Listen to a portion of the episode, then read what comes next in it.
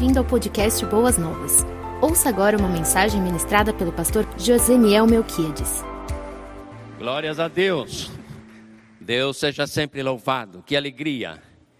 Que alegria podermos cantar a nossa esperança, podermos louvar a Deus, podermos declarar a nossa fé em Cristo Jesus e ao mesmo tempo sabermos que esta é uma verdade que faz o nosso coração pulsar estabelece propósitos firmes na nossa mente, nos traz tranquilidade para vivermos o dia a dia e ao mesmo tempo nos aponta um futuro glorioso, um futuro majestoso, um futuro aonde nenhuma criança será sofrerá agressão, como temos ouvido falar durante toda essa semana, nenhum refugiado ou apátrida peregrinará pelo mundo em busca de uma identidade, nenhuma violência, nenhuma agressão aos animais, nenhuma agressão à natureza, mas a gloriosa presença e o estabelecimento do reino do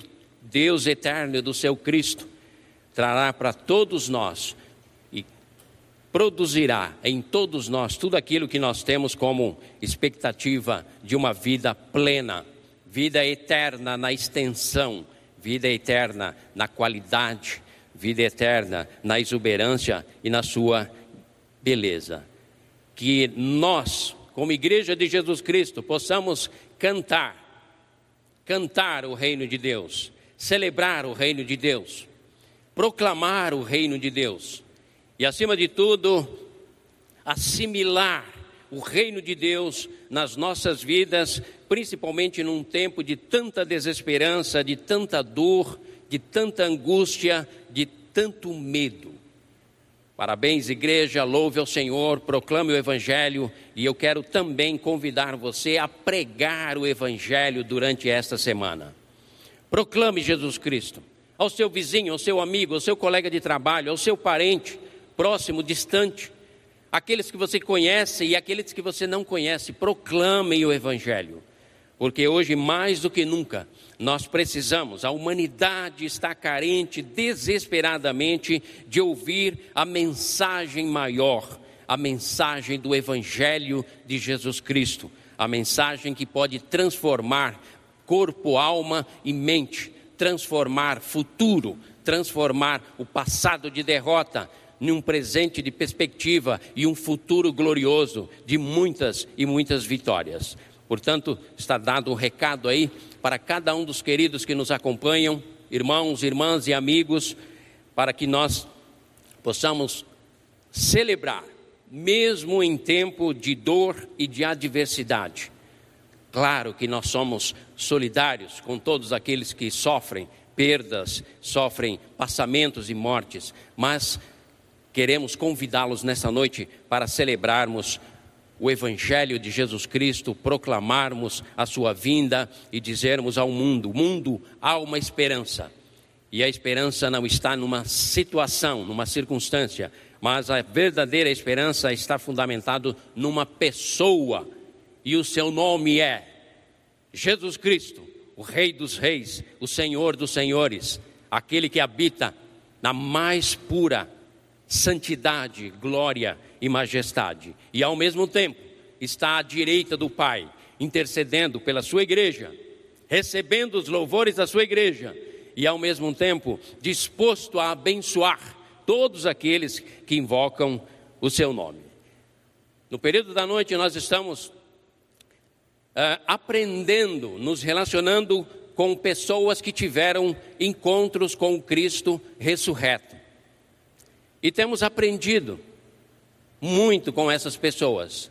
Cada uma delas, delas, na sua particularidade, da sua experiência com o Cristo ressurreto, vem nos trazer exatamente ensinamentos para nós nos apropriarmos dessas verdades e tornarmos elas também partes das nossas vidas. Esse é o nosso propósito: estarmos diante do túmulo vazio, estarmos diante das pessoas que se relacionaram com o Cristo ressurreto e aprendermos com elas. E assim nós vamos assimilando toda a bênção que emana, que flui do Cristo ressurreto, da verdade da ressurreição de Cristo. E nesta noite nós vamos continuar, como fizemos domingo passado, com Tomé. Antes, porém, nós vamos orar. Por que oramos? Porque entramos no território divino. Território onde eu e você precisamos de iluminação do Espírito Santo de Deus. Palavra escrita, revelação do Espírito de Deus, e aí nós podemos, poderemos desfrutar o que tem de melhor no texto, na experiência de Tomé, na vida de Tomé, nos ensinamentos de Jesus. Feche seus olhos, por gentileza, e vamos orar ao Pai. Senhor Deus, entregamos a meditação desta noite diante do teu trono de graça. Entregamos o teu povo, aqueles que nos acompanham em casa, os queridos que estão aqui conosco, nos assessorando, nos abençoando com o seu trabalho dedicado. Diante da tua presença, todos nós estamos e nunca saímos, mas neste momento nós o consagramos este tempo de meditação na tua palavra, para que possamos extrair os princípios dela e assim sermos poderosamente abençoados nesta noite. Cada palavra, cada pensamento, cada articulação da minha voz possa chegar ao coração do teu povo produzindo salvação, libertação e edificação. Tudo para o louvor e glória do nosso Senhor Jesus Cristo. E a nossa oração é feita nele, em nome dele, Jesus. E assim dizemos amém e amém. O texto bíblico que separamos é Mateus capítulo 20, do versículo 26 ao 31. Vamos continuar considerando, domingo passado foi considerado a experiência do Tomé ausente. Hoje nós vamos considerar a experiência de, do Tomé presente, estando lá junto com os demais. Capítulo 20, versículo 26 a 31, eu leio para os queridos. E nos diz assim o texto: uma semana mais tarde, depois do primeiro encontro no qual ele não se encontrava, né? uma semana mais tarde, os seus discípulos estavam outra vez ali e Tomé com eles. Agora ele estava no lugar certo, na hora certa, com as pessoas certas também. Apesar de estarem trancadas as portas, Jesus entrou, pôs-se no meio deles e disse: Shalom, paz, paz seja com vocês. E Jesus disse a Tomé: Coloque o seu dedo aqui, veja as minhas mãos. Estenda a mão e coloque ao meu lado. E aí conclui Jesus dizendo: Pare de duvidar, Tomé, e creia. Disse-lhe Tomé, diante da indagação feita por Jesus, Tomé responde. Disse-lhe Tomé, versículo 28, Senhor meu e Deus meu. Então Jesus lhe disse: Porque me viu, você creu? Vou fazer uma declaração universal que vai alcançar todas as gerações da humanidade. Felizes os que não viram e creram. Jesus realizou na presença dos seus discípulos muitos outros sinais miraculosos que não estão registrados neste livro, mas estes foram escritos para que vocês creiam que Jesus é o Cristo, o Messias, o Filho de Deus, o prometido, e crendo tenham vida em seu nome. Todos os apóstolos, cada um com as suas características, é muito interessante se observar a, a biografia de cada um deles como já foi dito aqui, na sua grande maioria, de pouca formação, formação intelectual, vamos dizer, um potencial ou um QI, mas foram esses homens que Jesus Cristo escolhe para formar o colégio dos apóstolos, que seria uh, o protótipo da igreja dele por toda a terra, cada um com as suas, suas características. Se eu disser traidor, logo você vai se lembrar de alguém chamado Judas. Essa foi a marca que Judas deixou. Essa foi o, esse foi o legado que ele deixou para toda a humanidade. Tinha até o, o dia da malhação do Judas. Hoje em dia quase não, não, não se vê isso, né? Mas houve um tempo em que era comum. Por conta do quê? Do legado daquilo que foi, da mensagem que foi passado por Judas como alguém traidor. quando nós pensamos em alguém meio vacilão, meio que se compromete, que tem firmeza total, mas no momento da adversidade ele recua por medo, insegurança, aí logo você vai lembrar de Pedro, aquele que de maneira nenhuma te deixarei, todos podem te, podem te abandonar, mas eu, Senhor, eu, Pedrão, eu, a rocha, eu estarei sempre do teu lado, se for necessário, morrerei por ti. Ótima declaração teológica, ideológica, religiosa, que talvez corresponda a alguém que tinha profundas raízes de convicção, mas no momento exato, onde tudo isso é checado, não, não, não, não, não conheço esse homem, uma simples serva. Novamente, não, não, não, não conheço esse homem. Não, não, não, não conheço esse homem. Até que o anúncio é feito, o galo canta, a palavra de Jesus é confirmada, mas a diferença de Pedro para Judas, que deixou um legado de negação, traição. A diferença é que Pedro assume a sua identidade humana, reconhece a sua fragilidade e chora, mas ele não chora, ele se derrama em prantos, quando a Escritura diz chora amargamente. Mas fato é que nós temos nos apóstolos, queridos, a diversidade que compõe a igreja de Jesus Cristo em todos os tempos. E cada um deles, repito, nos trazem mensagens, nos trazem princípios, ensinamentos, para que nós saibamos como construir de maneira saudável as nossas vidas, sejam ela, seja ela na esfera humana ou na dimensão da espiritualidade, na, na, nas emoções, na intelectualidade, enfim, em tudo que compõe a nossa existência. Nesses homens, nós temos, nas experiências de vida deles, nós temos todos os referenciais para alcançarmos uma vida estável. E hoje nós vamos pensar sobre Tomé. Tomé é o nome aramaico dele. Ele também era chamado de Dídimo, que era o nome grego. Interessante que os dois nomes têm o significado de gêmeos. Mas não se fala nada a respeito de um possível irmão ou irmã gêmeo de Tomé. Mas eu tive pensando esta semana, analisando o texto, pensando sobre a nossa devocional dessa noite, pensando a respeito da postura de Tomé, né? as, as expressões dele diante do, do Cristo ressurreto, e eu chego a uma conclusão que talvez você pode até discordar de mim, mas eu acho que a geração do século 20 e século 21 são os irmãos gêmeos de Tomé. Nós somos irmãos gêmeos de Tomé.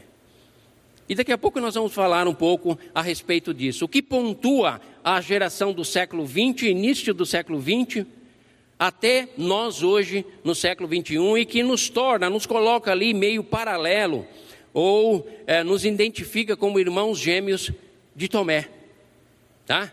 Então, esse era, esse era o nome dele. Ele é citado nos quatro evangelhos.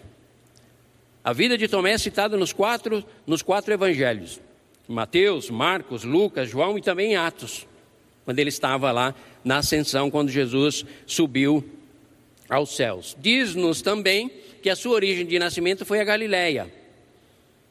Agora interessante, ele Nada consta de escrito dele, como, como vários outros. Você pode lembrar comigo de Filipe, Bartolomeu né? e outros mais que não deixaram nada escrito. Mas Tomé tem alguns escritos, mas não foram considerados como escritos inspirados. Então não, não entrou no cano, na formação do Novo Testamento, porque não correspondia com as investigações que eram feitas por aqueles homens. Tá? Mas tem lá ah, nos livros apócrifos, o Evangelho de Tomé, os Atos de Tomé, o Apocalipse de Tomé, coisas assim. Mas para nós, não nos chegou como escritos oficiais. Tá? A tradição diz que possivelmente ele morreu na Índia, entre a Índia e a Síria. Acredita-se que ele, o seu apostolado, o seu ministério, tenha sido desenvolvido na Índia, a qual até hoje tem uma região cristã que celebra o dia de São Tomé. Mas para nós, hoje, o que interessa é o Tomé duvidoso, é o Tomé incrédulo, é o Tomé que tem dificuldade de lidar com a sua razão, com a sua racionalidade. Mas, pastor, por que interessa isso? Sim, queridos, nós somos corpo, mente e alma, espírito. Tá? Somos tricotomistas. Acreditamos que precisamos administrar de maneira saudável e bíblica não apenas as nossas emoções ou a nossa espiritualidade transcendental, ou seja, aquilo que é invisível, aquilo que é subjetivo, aquilo que é interiorizado. Precisamos tratar também questões que envolvam a nossa mente, a nossa razão. Nesse sentido, Tomé, que entrou para a história como aquele que é preciso ver para crer, é o tal do teste São Tomé, até usado nas publicidades, né? nas propagandas de produtos. Então ele entrou para a história com esse slogan: Eu preciso ver para crer. Tá? Nós olhando para isso, nós falando, esse não é ah, o papel nem o lugar que um cristão deve estar. Mas se eu disser para você que de repente é o lugar que você está, pode estar nesse exato momento, porque a pandemia tem nos colocado em xeque, inclusive na questão da nossa confiança, da nossa fé e do equilíbrio da nossa racionalidade. Então, nós temos o que aprender com Tomé. Não podemos olhar para Tomé, mesmo Tomé, Judas que traiu, Pedro que o negou, é, Felipe, que também tinha lá suas dúvidas, todos eles nós nos aproximamos para a, a, aprender com eles como não repetir os mesmos erros que eles cometeram. Esse é o objetivo.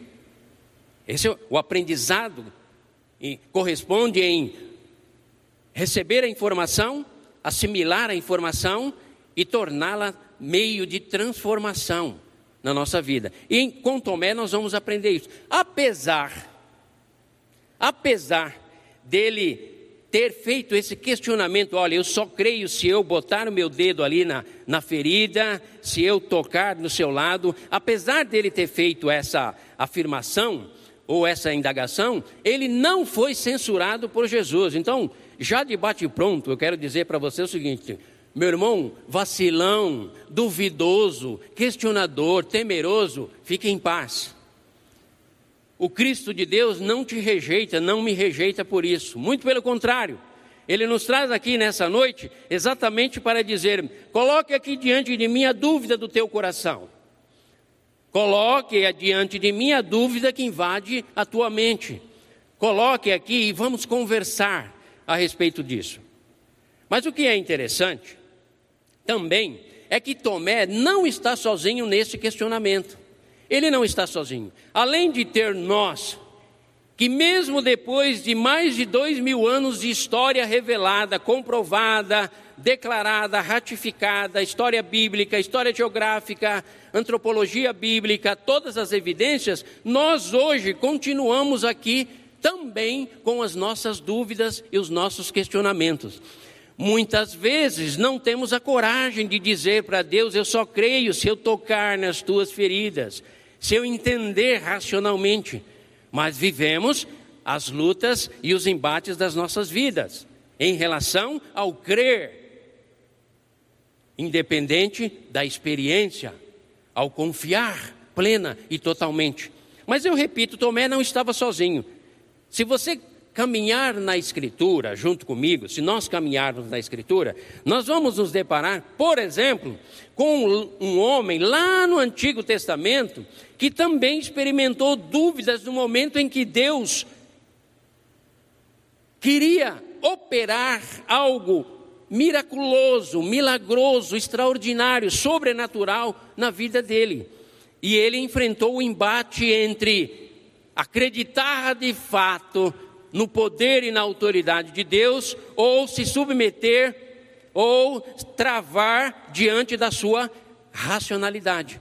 Por isso, o nosso tema dessa noite, quero já antecipar para você gravar, é a síndrome do racionalismo. Meio, meio esquisito, mas não se preocupe, não se preocupe.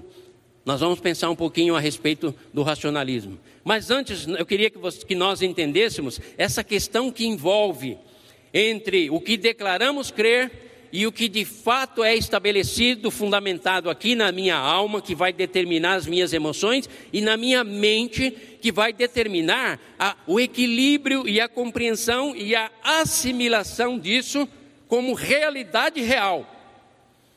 Ou seja, algo que de fato eu creio declarado, verbalizado e está ancorado aqui, faz parte da minha vida. Esse homem se chama Gideão.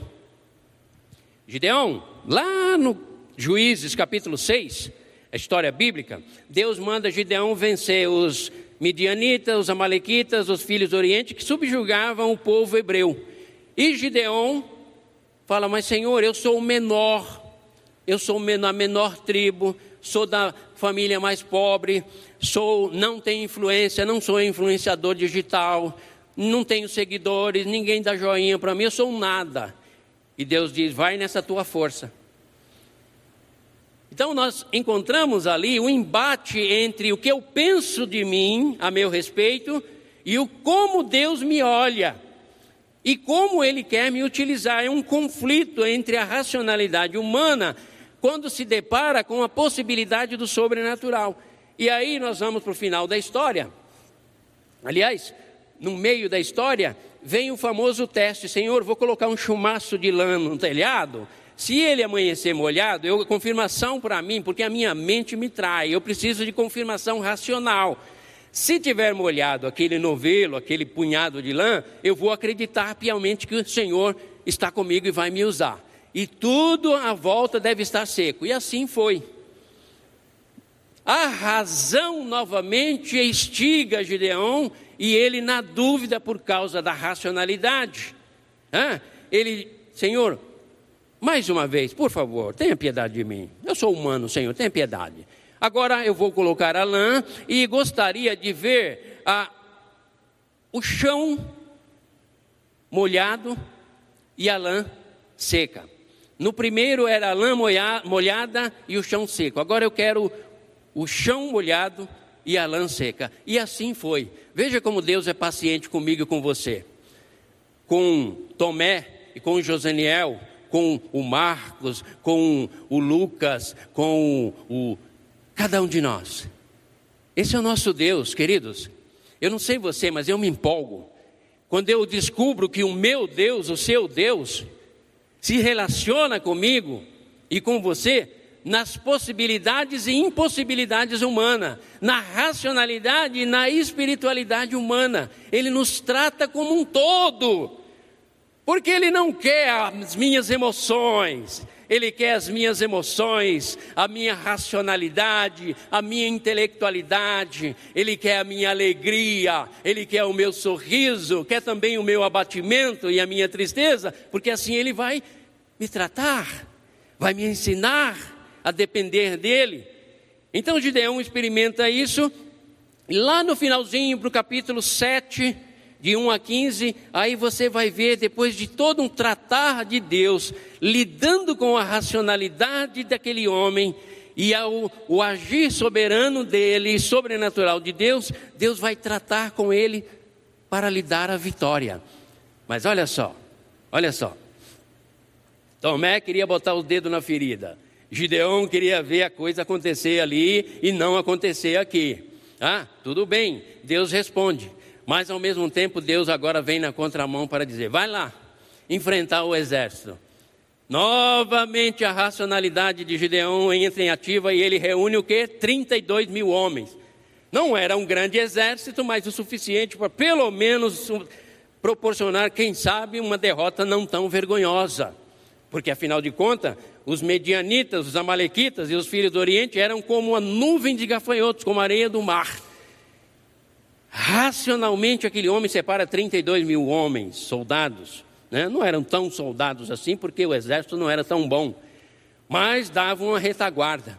Agora, não é Gideão e a sua racionalidade diante de Deus, é Deus construindo fé, confiança, plena na pessoa dele, na vida de Gideão. 32 mil, não, não, não. Manda eles deitarem aí, se agacharem, quem se agachar, quem trazer água para beber nas mãos e quem se agachar lambendo aí tal, separa, Paraná e tal. Sobrou o quê? 22 mil. Bom, 22 mil, ainda racionalmente, dá para se ir para uma batalha. Não, não, não, é muito. Bota aí o povo que eu quero fazer mais um teste, e aí, resultado, resumindo a história, é que a razão e o sobrenatural de Deus se encontram em 300 homens. Mas sabe por que eu faço isso? Deus disse: porque eu quero que vocês compreendam que eu sou Deus e dependam de mim racionalmente. Não é só na espiritualidade, eu quero que vocês racionalizem, introduzam isso nas suas mentes. Eu sou Deus soberano, que faço do nada surgiu tudo, que pego o que não é e faço ser, que estabeleço uma nação e a mantenho em pé existindo por séculos e milênios, uma nação que surge de uma mulher estéril e de um homem velho. Sabe por quê? Porque eu quero que vocês subjuguem a racionalidade de vocês e a substituem pela fé plena em mim. E eu vou dar a vocês consciência, equilíbrio mental, racional, espiritual, emocional. Você será completo. Você será suficiente em tudo. Você alcançará o clímax da existência humana, onde os desafios, as intempéries, as lutas, as alegrias e as tristezas podem pontuar a sua vida, mas você está firmado sobre a rocha, firme, sólida, que envolve mente, espiritualidade, as emoções. Por isso eu estou trabalhando na vida de vocês. E assim ele obteve uma grande vitória, com cântaros, com lamparinas, mas principalmente porque ele se deixou trabalhar pelo Deus que trabalha na naturalidade da nossa mente e ao mesmo tempo nos leva ao sobrenatural. Assim aconteceu também com Tomé. Por isso ele não é único, não é exclusivo. Mas olha que legal. Olha que interessante. Apesar de nós muitas vezes olharmos para Tomé e até rotularmos ele de um crente incrédulo, mas ele nos deixou grandes, grandes exemplos. Ele nos proporcionou verdadeiros tesouros. Por exemplo, ele foi o primeiro a declarar Jesus quando contemplou nesse momento de, do contexto aqui de João 20, ele foi o primeiro a declarar: Senhor meu e Deus meu. Foi o primeiro apóstolo a declarar isso, porque os outros chamavam de rabino, de mestre, mas aquele homem que teve a ousadia de questionar racionalmente, mas se submeteu à direção e o tratamento de Deus na sua racionalidade, ele é presenteado, ele é galardoado. Já viram aquela parábola que nos conta de um, um senhor que convidou o servo para ir para a sua colheita. E o servo diz: Eu vou. E não foi. E aí ele convida o segundo servo que diz: Vai para a minha colheita. E o servo diz: Não vou. E ele foi.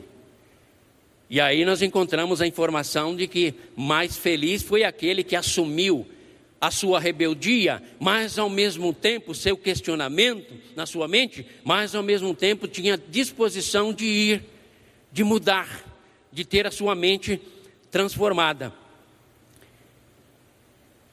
O que nós estamos querendo? Ajudar vocês, queridos, que nos acompanham em casa, vocês que estão conosco, é aprender a lidar com as questões que envolvem a sua mente a entender que as nossas dúvidas, as nossas incertezas precisam ser colocadas em pratos limpos. Não adianta jogar para debaixo do tapete. Deus diz a Samuel: Eu não contemplo a aparência do homem, mas eu olho a obediência e o que está no coração deste homem. Por isso ele escolheu Davi.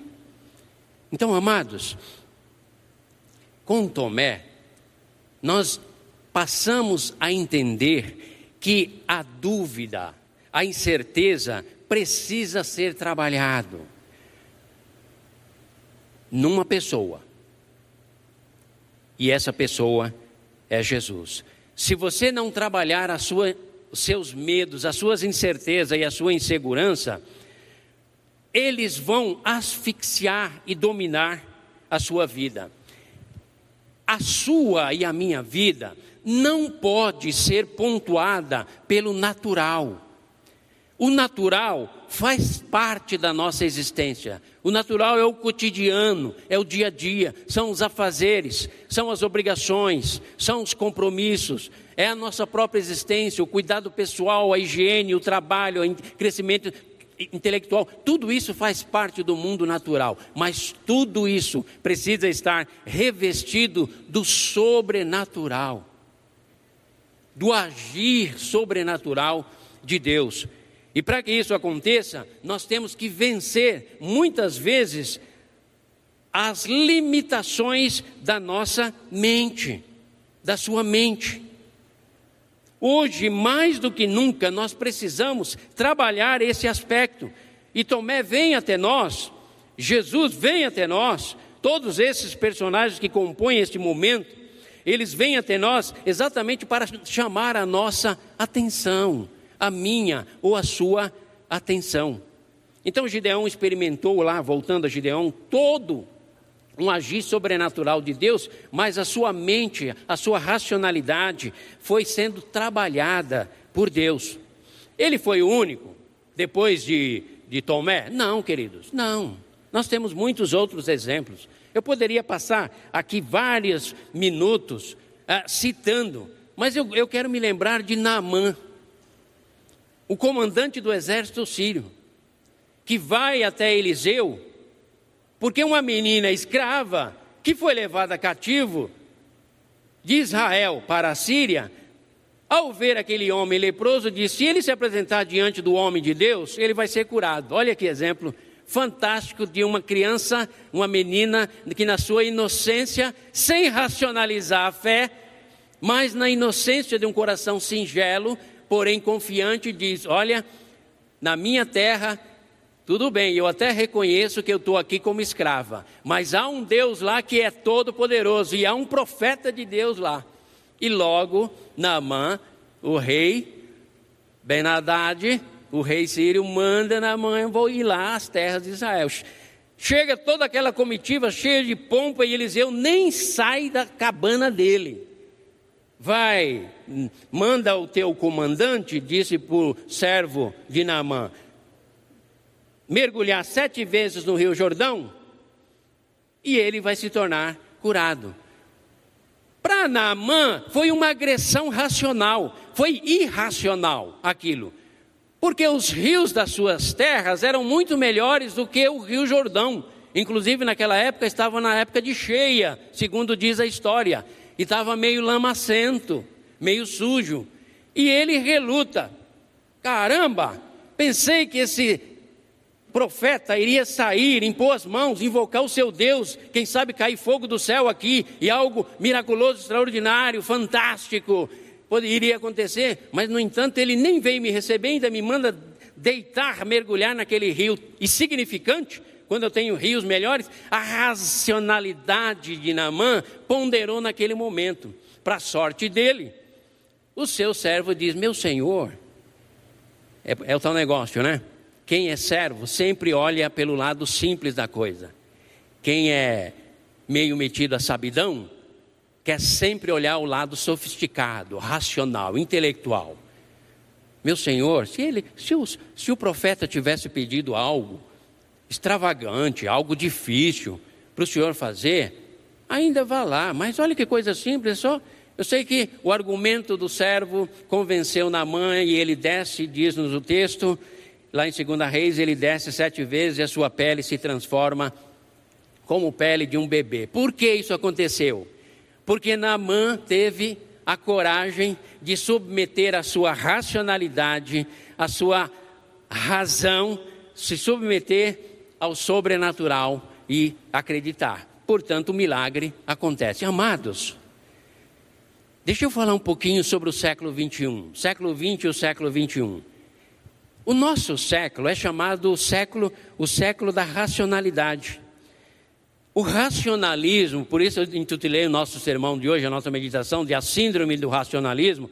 O racionalismo é uma corrente filosófica muito antiga, mas que ascendeu e proliferou, espalhou por toda a Europa e chegou até nós desde a Revolução Francesa e o Iluminismo, quando o homem se tornou o centro. Mas o pensar racional, o depender da racionalidade, o construir a vida sobre a razão é algo muito antigo. Para alguns, a abertura, o início se deu lá com Tomás de Aquino, século XIII, período bizantino, Bizâncio. Por quê? Tomás de Aquino acreditava que o homem, na queda, caiu moralmente, mas não intelectualmente. E isso esparramou pelo século seguinte até chegar aos nossos dias. Nós não vamos entender a sociedade do século 21 e nem vamos conseguir comunicar as verdades de Deus para esta geração se não entendermos esse conflito que existe entre racionalidade, algoritmos, matemática, física e fundamentação da existência humana. Não vamos entender.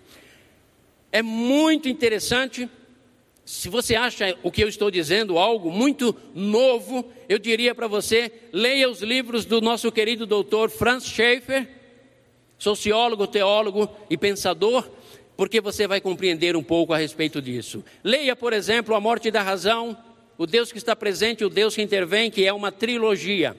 Na Morte da Razão, ele nos aponta exatamente essa, essa batalha que a igreja enfrentaria no século 20 e 21 no que diz respeito a construir sobre a vida das pessoas ou ajudar as pessoas a construírem as suas vidas com a razão e com a espiritualidade, com o natural e com o transcendente, o sobrenatural. E aí reside um grande conflito que nós enfrentamos nos tempos atuais. Queridos, vamos caminhar para o nosso, as nossas conclusões, porque a história vai longe. Mas sabe o que eu gostaria de dar uma pitadinha no seu coração? É o seguinte: não olhe para isso que eu estou falando para você como se não houvesse sentido. Tire o teu olhar da mera subsistência e sobrevivência humana, porque Deus não nos chamou para isso. Deus nos chamou para ser príncipes, sacerdotes, profetas e reis e para governar o mundo futuro. E Deus nos chamou para termos e alcançarmos uma visão ampla no que diz respeito a Ele, no que diz respeito a nós, no que diz respeito ao mundo físico, no que diz respeito ao cosmos, ao universo e a toda a humanidade. Mas, para que isso aconteça, e nós não venhamos a cometer o mesmo erro que Tomé cometeu, de ficar sempre na dúvida, mas acertarmos como Tomé acertou, de abrirmos espaço para alcançarmos conhecimento, só assim nós vamos declarar Senhor meu e Deus meu. Até então, a palavra Jesus Cristo vai soar na tua boca e no teu coração e na tua mente como uma terminologia religiosa, importante de valor, mas quase simbólica. Não, não. O doutor Francis Schaeffer, ele nos chama atenção exatamente para que nós entendamos, venhamos a entender que o papel nosso como igreja é passarmos pela experiência de Tomé, atravessarmos o vale da dúvida, ancorarmos, jogarmos a nossa âncora aonde há firmeza, solidez e fundamentação, para nós termos como construirmos a nossa, construir a sua vida e a minha vida pessoal, proclamarmos o Evangelho de Jesus Cristo com alta relevância, sermos uma igreja atuante, formadora de opinião e transformadora de opiniões, ampliando conceitos e valores. Como? Entendendo, entendendo essa geração. Então, olha só, para entender, para, para eu e você entender, para nós entendermos um pouco, eu quero desafiar você, principalmente o jovem, principalmente os jovens. Talvez os adultos estejam me ouvindo nessa noite dizendo, pastor, você está falando coisa meio sem nexo. Mas eu quero desafiar principalmente você, jovem. Sabe por quê? Porque você vai para a universidade. E os racionalistas vão tentar de todas as formas destruir o que há de conceito sobrenatural, divino e eterno, conceito de ressurreição, verdade da ressurreição, glória da ressurreição, glória da vida eterna e do futuro. Né? Eles vão tentar de todas as formas. Então você que é jovem, está caminhando aí, e depois você instrui o teu pai, instrui a tua mãe, o teu avô. Porque eu estou com 62 anos, mas eu me empolgo tremendamente com essas questões. Porque eu sei que nós somos igreja de hoje e temos que comunicar ao mundo mutável, uma verdade, conforme diz o doutor Francis Schaeffer, imutável. E que verdade é essa? É o sobrenatural de Deus, que é real, palpável e mensurável e averiguável, se pode averiguar com a mente. Por que Jesus diz: examinai as Escrituras? Porque vós cuidais ter nelas a vida eterna, e são elas que de mim testificam. Examinai com a vossa razão, estabeleça a fé e a plena confiança e assim vocês vão experimentar os dons e as revelações espirituais de Deus e vão alcançar altos níveis de firmeza de espiritualidade.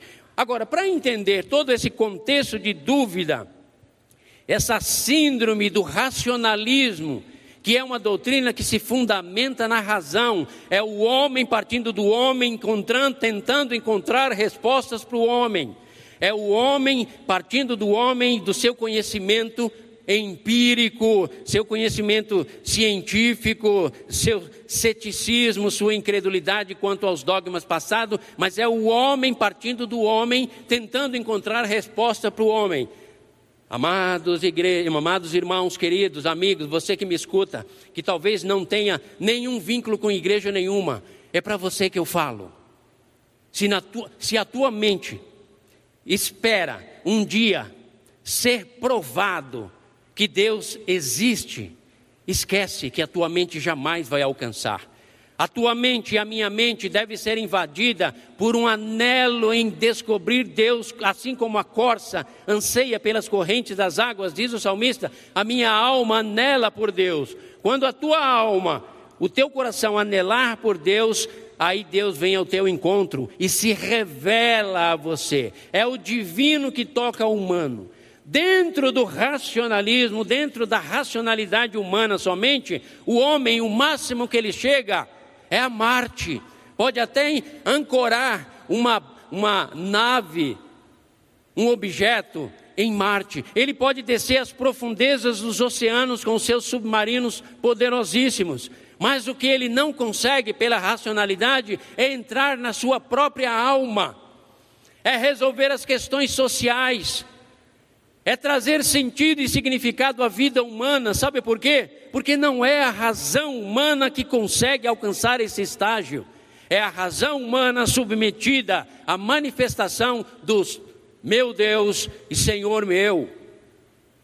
Amados, Tomé nos deixa uma grande lição para nós entendermos que não devemos ter medo de nos aproximarmos com singeleza de coração, com interesse na mente, para compreender o agir de Deus, a sua pessoa, os seus atributos. Não, não, deve, não podemos, não devemos ter medo, mas ao mesmo tempo ter a humildade e a submissão de se submeter a Ele, a sua glória e a sua grandeza. Então, se você quer entender essa questão do racionalismo, você vai ter que estudar e ler sobre ceticismo, racionalismo, empirismo, cientificismo. Olha que complicado. É muito complicado isso. Você talvez vá fundir a sua cuca, a sua mente, e não vai entender. Se você quiser entender o contexto de hoje e por que a tua vida é tão pautada por sentimento de derrotas, que é condicionado pela tua mente, pelas tuas, pela racionalidade tua, que se fundamenta na comparação, no sucesso alheio, na cobiça desenfreada, no consumismo exagerado, na insatisfação constante, a cuja nossa mente nos leva, você além de acompanhar todos esses, esses conhecimentos, você vai ter que acompanhar também e ler sobre homens como Galileu Galilei, Isaac Newton, René Descartes, David Hume, Francis Bacon, John Locke, Baruch Spinoza. Pastor, isso está complicado hoje a coisa. Não, não, não, queridos. A mensagem é muito simples. Eu e você precisamos ampliar o nosso horizonte no que diz respeito ao eterno, ao divino, à Sua palavra, a capacidade que Ele nos dá na nossa intelectualidade, na nossa razão, para averiguarmos tudo isso, fazermos uma leitura do mundo, nos posicionarmos sobre a rocha, vivermos uma vida exuberante, pontuada entre o equilíbrio da razão e da fé, e assim alcançarmos a declaração que Tomé alcançou, chegarmos à conclusão que Tomé chegou: Senhor meu e Deus meu. Oh, igreja querida, eu sei que eu derramei um caminhão de informações sobre vocês, mas eu gostaria muito que Deus ampliasse o teu horizonte, porque não há mais tempo para uma igreja medíocre, não há mais tempo para um pensamento medíocre, não há mais tempo para uma meia verdade ou um meio evangelho ou um evangelho água com açúcar. É tempo de um evangelho sólido que envolva mente, emoções, espiritualidade, mundo, pensamentos, ideologias, cosmos, eternidade, dignidade humana, valor. É tempo, amada igreja, meus queridos irmãos e irmãs, jovens, adolescentes, é tempo de ampliarmos, de termos a coragem de nos expormos diante de Deus para alcançarmos a contemplação, a glória, a majestade do Cristo ressurreto que entrou na história, se tornou parte da história transformou a história, revolucionou a história e estabeleceu uma nova história que continuará por toda a eternidade. Glórias ao Cristo ressurreto. Porque durante 40 dias se apresentou a Tomé, Maria Madalena, mais de 500 irmãos, andou entre nós, não porque ele não tinha o que fazer no céu, mas sim porque ele tinha muito o que fazer na terra. Carimbar, ratificar, afirmar, reafirmar no coração daqueles homens que seria, seriam a sua igreja do futuro, para que eles saíssem e proclamassem ao mundo, a toda a humanidade e a todas as nações, que há um Rei soberano, digno de ser adorado, acessível à compreensão da razão humana, experimentado pela fé, contemplado manifesto e revelado pela Sua bendita palavra. Povo de Deus, para nós encerrarmos, para viver imune à síndrome do racionalismo, basta contemplar o Cristo ressuscitado. Para viver imune a toda essa influência racional que leva ao medo, à angústia, à desesperança e o pavor, para viver imune a tudo isso, você precisa contemplar o Cristo ressuscitado. Por isso, Tomé disse ao contemplá-lo: Senhor meu e Deus meu. E aí eu e você vamos ouvir de Jesus, o nosso Mestre: Felizes são vocês que não viram e creram. Felizes são vocês que estão me vendo. Vocês que estão me vendo aqui. Felizes são vocês aqui. Felizes são vocês aqui que não viram, mas creram com o coração com a mente, com a razão, compreenderam que o nosso Deus vai além de tudo isso e quer nos levar além da racionalidade e nos tornar pessoas completas, felizes e realizadas. Portanto, eu quero encerrar nessa tarde e noite dizendo: povo de Deus, povo de Deus, creiam e verás a manifestação do poder, a glória, e a santidade de Deus em suas vidas. Amém, amém e amém, porque esse é o desejo do Pai. Tirar-nos daqui nessa noite, tirar você do seu lugar onde você está e fazer de você uma verdadeira testemunha que vai sair pelo mundo para transformar o mundo. E as portas do inferno não resistirão ao poder e autoridade da Igreja de Jesus Cristo, que prega o Evangelho na simplicidade do Evangelho, na complexidade, na grandeza e profundidade do Evangelho, que se dispõe a abençoar o mundo através de ações, ações sociais, ações filantrópicas, ações de assistência, vacinação, porque não tem medo de amar o mundo, porque é para isso que nós somos chamados para transformarmos o mundo mas só transformará o mundo, mentes, corações e almas de pessoas que foram transformadas pelo poder da ressurreição do Cristo de Deus. Não há mais o que temer, não há por que temer, porque Jesus nos garante: eu estarei com vocês todos os dias das suas vidas. Vou estar sempre com vocês. Vou usar vocês, vou abençoar vocês, e vocês conhecerão a minha glória e a majestade do meu reino. Queridos, perdoe-me por tanto tempo ocupado aqui na minha fala. Perdoe-me até mesmo pelo suor que escorre no meu rosto, porque o calor da minha alma é intenso. E uma das coisas que eu peço a Deus sempre é que Ele, na Sua infinita graça e bondade, nos faça transpirar, transbordar de exuberância, de alegria, de esperança, de renovo, porque Ele veio nos dar vida e vida em abundância.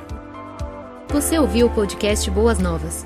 Não se esqueça de seguir nosso canal para ouvir mais mensagens que edificarão a sua vida.